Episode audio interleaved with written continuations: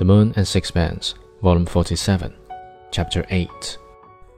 In the bar in which Strickland and Nichols sat, the mechanical piano was loudly grinding out dance music.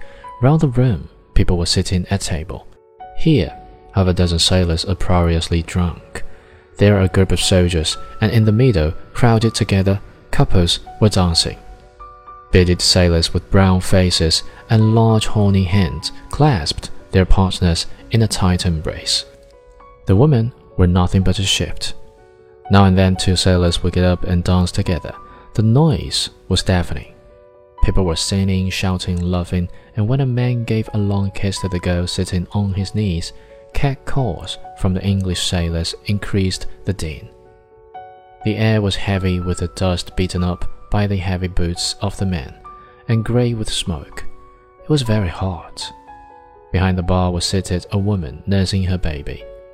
The waiter, an undersized youth with a flat, spotty face, hurried to and fro carrying a tray laden with glasses of beer.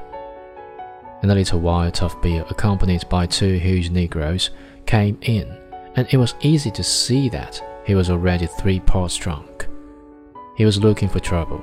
He launched against a table at which three soldiers were sitting and knocked over a glass of beer.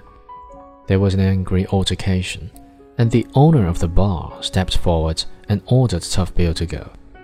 He was a hefty fellow, in the habit of standing no nonsense from his customers, and Tough Bill hesitated.